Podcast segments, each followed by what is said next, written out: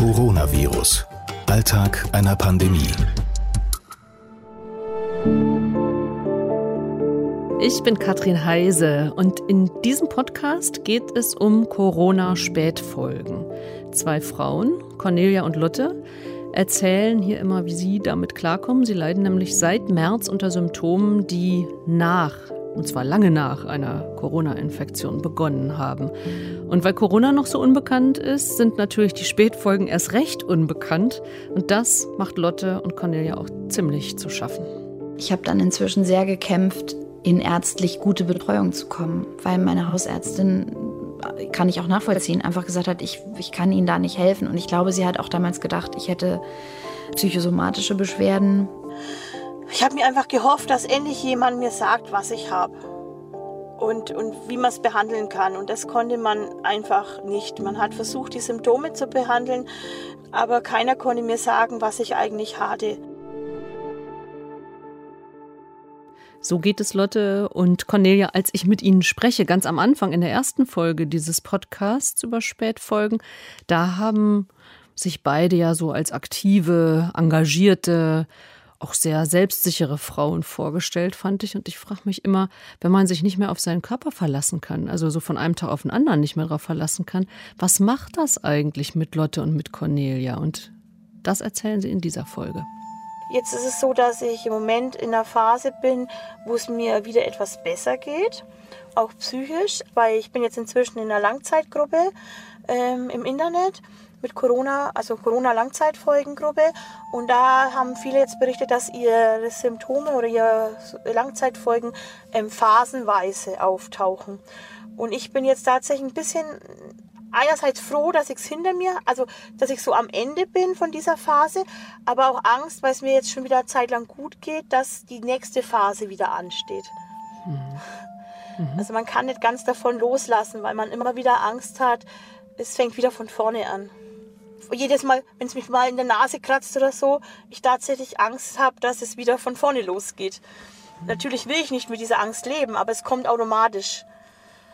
Sie arbeiten aber wieder, oder? Ich arbeite wieder. Ich wollte wieder arbeiten, weil ich ein Stück Normalität wollte. Ich hatte auch gut verständnisvolle Kolleginnen, die dann auch gesagt haben, Conny, wenn es mal nett geht, dann setz dich mal hin, dann übernehmen wir das, sag einfach Bescheid. Und dann hatte ich noch mal zwei Wochen Urlaub im August da habe ich mich dann wirklich ein Stück weit zurückgekämpft. Ich bin sehr aktiv im Schwimmen und bin dann in meinem Sommerurlaub ähm, jeden Tag in ein Badeweiher bei uns in der Nähe und habe den ersten Tag zwei Bahnen geschwommen, den zweiten vier, den nächsten sechs, bis ich dann wirklich am Ende meines Urlaubs wieder eine Dreiviertelstunde, Stunde, sogar am letzten Tag über eine Stunde wieder am Stück durchschwimmen konnte. Langsam, aber ich konnte es wieder. Also Sie haben richtig trainiert, ne? Sie haben richtig trainiert, um ja. wieder fit zu werden. Ja, ja. Und das musste ich nach Corona selber im März nicht. Wie hat sich die Krankheit in, so, in den Alltag reingeschlichen?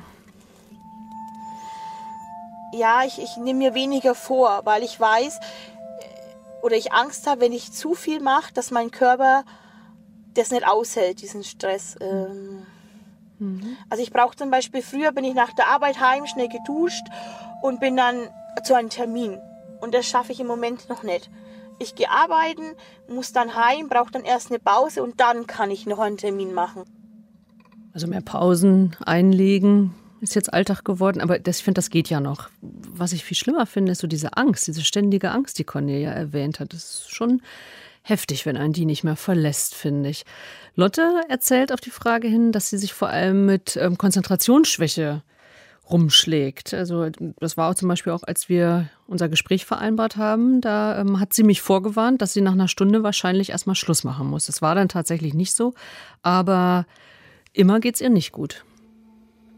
Ja, also erstmal brauche ich für meinen Job extrem viel ähm, also Konzentration und dafür muss man natürlich schon sein Gehirn immer gut anstrengen. Das kann ich nicht mehr so wie früher.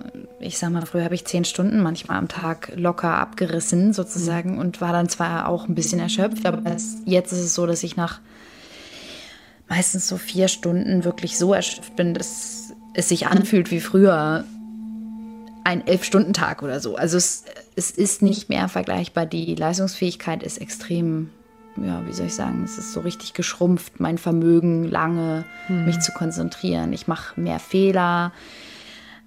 Glücklicherweise kann ich im Sitzen arbeiten die meiste Zeit und das ist auch ehrlich gesagt ein Riesenprivileg im Gegensatz zum Beispiel zu jetzt in Selbsthilfe, Facebook-Gruppe gibt es viel Pflegepersonal, die ähnliche Nachwirkungen haben wie ich und die sind natürlich komplett gearscht. Die haben ja einen körperlich so anstrengenden Beruf, die können den im Grunde nicht mehr ausüben und auch auf lange Sicht wahrscheinlich nicht. Also da bin ich noch sehr, sehr gut bei weggekommen sozusagen, auch wenn ich natürlich extreme Einbußen habe in dem, was ich jetzt verdiene im Vergleich zu vorher.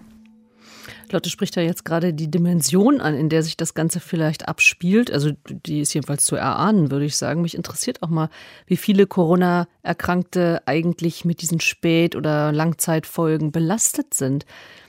Ich habe hier im Podcast ja immer wieder mit Jördis Frommhold gesprochen. Chefärztin einer Reha-Klinik in Heiligendamm und die behandeln seit April Post-Corona-Patienten, haben also auch schon einige Erfahrungen gesammelt. Aber als ich die Ärztin um Zahlen bitte, ja, muss sie passen. Das ist schwer zu sagen, weil wir unterscheiden ja nur zwischen, in den Zahlen zwischen Genesenen und Verstorbenen. Wir unterscheiden ja nicht oder wir haben keinerlei Überblick darüber, wie viele ich sag mal, kranke Genesene gibt es denn noch?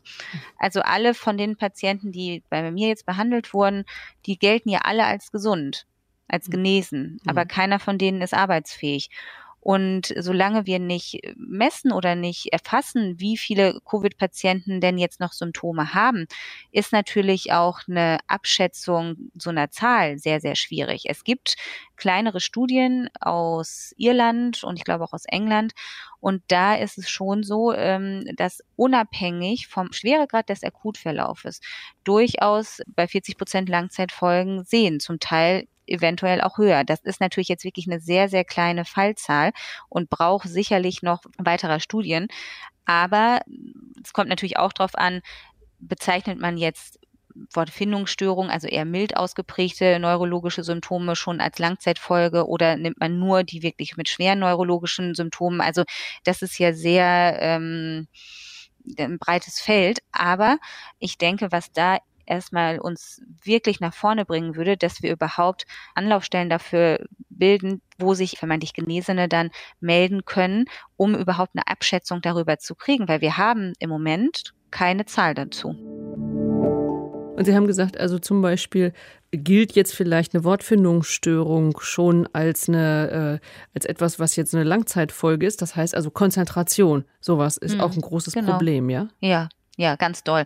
Also Texte lesen und nicht verstehen, was drin steht, Wortfindungsstörungen, Zahlendreher, ähm, auch zum Beispiel irgendwas schreiben und nachher lesen und dann feststellen, das ist völliger Kauderwelsch, was da steht, sich nicht konzentrieren können, auch zum Beispiel, wenn verschiedene Einflüsse von außen kommen, dann das nicht mehr selektieren zu können. Also die Patienten sind extrem lärmempfindlich, auch teilweise lichtempfindlich, auch Koordinationsstörungen, also nur auf einem Bein stehen geht für viele fast gar nicht. Also da, da haben die überhaupt gar keine Koordination und die Haltung und ist da wirklich sehr beeinträchtigt.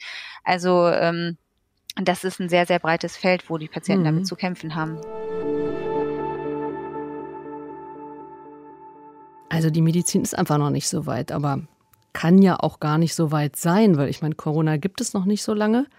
Und da kann man eben über die Langzeit und die Spätfolgen auch noch nicht sagen. Das ist ja letztlich auch logisch. Aber die, die darunter leiden, die können und wollen natürlich auch nicht warten, bis Forschung betrieben wird, bis Zahlen da sind. Die werden selbst aktiv. Cornelia und Lotte habe ich ja über eine Facebook-Gruppe kennengelernt. Und über die berichten sie uns jetzt. Nachdem mir klar war, ich habe so Langzeitfolgen, habe ich irgendwann auf den Tipp meiner Schwiegermutter hin mich mal informiert, ob es Selbsthilfegruppen gibt im, mm, auf Facebook. Mhm. Und da habe ich dann eine internationale gefunden, und auch eine deutsche Gruppe. Und da wurde mir dann klar, dieses Phänomen ist, ich bin eben nicht allein damit. Ich weiß, ich höre mich jetzt wirklich langsam an wie eine Ärztin. Ähm, es ist so ein bisschen so, ich bin ein Nerd schon immer gewesen. Ähm, ich habe mich schon immer gerne in, in neue Zusammenhänge reingelesen oder interessiere mich für viele Dinge. Jetzt, wo ich natürlich auch viel Zeit hatte, weil ich krank war. Ich habe natürlich unglaublich viel gelesen dazu, mich informiert, recherchiert, auch um anderen zu helfen. Also ich habe mich jetzt in dieser Selbsthilfegruppe eben engagiert, damit diese vielen Fragesuchenden auch Hilfe bekommen, dass die wissen, womit gehe ich zum Arzt, wonach frage ich, nach welchen Tests nach welchen Diagnosen oder Ausschlussdiagnosen, um eben weiterzukommen, weil ich weiß, wie ätzend das war, dass keiner mir sagen konnte, was mit mir nicht stimmt. Jetzt sagen Sie, Ihnen hilft das, wenn Sie sich so informieren oder wenn Sie in der Gruppe kommunizieren oder wenn Sie sogar dann, dann schon anderen auch helfen können. Das hilft auch Ihnen. Das, das stabilisiert Sie irgendwie, hm, verstehe ich so. Gibt es auch den Moment, wo Sie. Jein. Ja, wollte ich gerade sagen, weil gibt es nicht auch den Moment, wo man sagt, äh, zu viel Information, ich will vor allem über diese, dieses nicht noch überhaupt nicht sich abzeichnende Ende will ich eigentlich gar nichts wissen ich habe ich hab keine andere Chance. Also es ist leider so ein bisschen, je mehr ich weiß, je mehr Möglichkeiten ich ähm, sozusagen finde, selber auch Therapien für mich zu finden, ähm, desto besser. Ich, äh, ich denke, es ist total zweischneidig, weil die Beschäftigung, diese permanente mit dem Thema, ähm, macht eine Gesundung natürlich auch nicht unbedingt leichter. Ich versuche da eine Balance zu halten. Es ist nicht immer einfach, aber ich möchte natürlich auch nicht verpassen, dass die Forschung mir jetzt plötzlich doch irgendwie sagen kann, was da los ist. Und ich muss auch sagen, ich kann diese Leute da nicht allein lassen. Ich merke irgendwie, ich habe mich da jetzt emotional schon verpflichtet irgendwie. In der Gruppe, ja? Ja, in der Gruppe, diesen neuen Ankömmlingen, die sind, die sind alle so verwirrt, die sind jetzt krank gewesen, haben das durchgestanden, dachten, es ist vorbei und dann ist es ganz häufig so, dass die das erste Mal wieder irgendwas gemacht haben, was ein bisschen anstrengender war. Und bumm, haben die plötzlich total viele Symptome, die sie vorher entweder noch gar nicht hatten oder für eine Verschlimmerung. Und es hilft, von, von anderen zu hören, ähm, wie sie, was, was sie durchmachen, oder, oder steigert das nicht die Ängste eigentlich auch noch? Also manchmal gibt es Zeiten, wo ich dann einfach nimmer weiterlesen kann, wo ich dann einfach ähm, sage, stopp, jetzt kann ich nicht mehr weiterlesen. Aber manchmal hilft es mir auch. Zum Beispiel, wenn ich, ähm, ich habe zum Beispiel jetzt gemerkt, dass ich bestimmte Lebensmittel, wenn ich die esse, dann ähm, schmeckt es faul, faulig. Und dann habe ich da halt mal nachgefragt, ob es vielleicht nicht nur mir so geht, sondern es anderen auch. Und plötzlich hört man, ja, es gibt ganz viele, denen es so geht. Und dann fühlt man sich eher geholfen, weil man nicht weiß, man ist trotzdem nicht alleine. Auch wenn der andere vielleicht in Berlin oder in München sitzt und ich hier im Oberfranken, aber man ist nicht alleine und man hat Leute, die einen verstehen, weil sie ähnliches oder vielleicht sogar die gleichen Symptome durchgemacht haben. Da hilft mir die Online-Gruppe sehr, weil mhm. ich weiß, die verstehen mich wirklich. Die anderen hören mir zwar zu und bestärken mich, aber sie können mich nicht verstehen. In manchen Sachen einfach. Mhm. Und deswegen ist es für unsere Patienten auch ganz, ganz entscheidend, dass sie sich mit anderen Covid-Patienten austauschen, weil ähm, diese mh, hm, Ignoranz oder diese Hilflosigkeit, die ihnen häufig entgegenschlägt, ist psychisch so belastend, dass sie sich wirklich gut aufgehoben fühlen, wenn sie sich zum Beispiel auch in Gesprächsgruppen mit anderen Patienten darüber austauschen. Und darüber haben wir ärztlicherseits eben auch ganz, ganz viel gelernt und haben eben das verstanden, was, was das Problem letztendlich ist. Ja, das Frommholt als engagierte Ärztin setzt also noch auf eine positive Entwicklung Allein durch das, was die Patienten auch so zusammentragen, so hatte ich jetzt den Eindruck. Aber das nimmt natürlich noch Zeit in Anspruch. Und ähm, ja, wie verändert sich die Persönlichkeit, wenn man so aus seiner Normalität, aus dem Alltag rausgerissen wird? Das war ja die Frage, mit der ich mich in dieser Folge hier beschäftigen wollte, weil ich den Eindruck hatte, dass beide Frauen, je nachdem, über ja, über welche Phase ihrer Corona-Erkrankung äh, Sie gesprochen haben, dass Sie da ganz unterschiedlich reagierten. Also mal verunsichert, mal kämpferisch, manchmal auch positiv. Ich nehme auch die Umwelt bewusster wahr. Ich nehme mein Umfeld und die Natur bewusster wahr. Also ich genieße es zum Beispiel einfach, ich brauche mehr Ruhephasen und die suche ich mir und dadurch nehme ich aber die Natur, weil ich dann raus in die Natur gehe, spazieren, nehme ich die Natur mehr wahr. Also ich suche das Positive halt rauszuholen. Mhm. Was man aber mitkriegt, also wir kennen uns ja jetzt nun nicht, aber was, was also es ist so, wenn, als wir geredet haben, bis, also auch über diese erste Corona-Phase, da ja. ähm, mussten wir ja beide lachen. Ähm, wenn sie sich dann so schildern, muss man auch einfach lachen. Und ähm, da war so eine Sicherheit, eine solche Sicherheit in die eigene Person. Und, und jetzt ist so eine Unsicherheit da, ne? Ja, man hat die Unsicherheit, was, was noch kommt. Das ist ganz, ganz heftig. Also ich weiß nicht, geht es mir jetzt in einem Monat gut oder geht es mir wieder schlechter? Geht es aufwärts oder macht es wieder einen Knick? Das ist tatsächlich, was ich halt im Frühling halt war, das war Corona und Corona war vorbei und mir ging es gut. Und jetzt ist es was, diese Corona-Spätfolgen oder Langzeitfolgen sind was, die irgendwie kein Ende in Sicht haben. Man weiß es jedenfalls nicht. Ja, zumindest bis jetzt, ja. Mhm. Wenn man ein hoffnungsloser Optimist wäre, würde man sagen, das ist jetzt meine Chance, Entschleunigung zu lernen. Ja, okay. Also mhm. kann man so sehen, aber es ist natürlich, ähm, es wäre schön, wenn man das auf anderen Wegen lernen müsste und nicht, weil man jetzt diesen Zustand äh, in dem Maße akzeptieren muss. Also für mich ist diese dieses Ausgenocktsein über Tage, nicht am Leben teilnehmen zu können, sich so wie so ein Alien eigentlich isolieren zu müssen dann und auch nicht mitspielen zu können, nicht auf den Spielplatz zu dürfen. So dieses Bild sehe ich ganz extrem für mich. Es versetzt mich in so einen Zustand, ich, ich gehöre nicht dazu, ich, ich kann nicht mitmachen, ich zwischen mir und der Welt ist so eine Grenze, so ein, so ein, so ein, so ein Filter irgendwie. Mhm. Und ich denke, so ein bisschen geht uns das jetzt gerade in dieser Covid-Zeit allen ein bisschen so, nur dass es bei mir jetzt wirklich so extrem ist. Also ich sag mal so, hätte ich keine Beziehung gerade mit einem wirklich sehr wundervollen Partner, ich bin ziemlich sicher, dass ich in einer Depression gelandet wäre.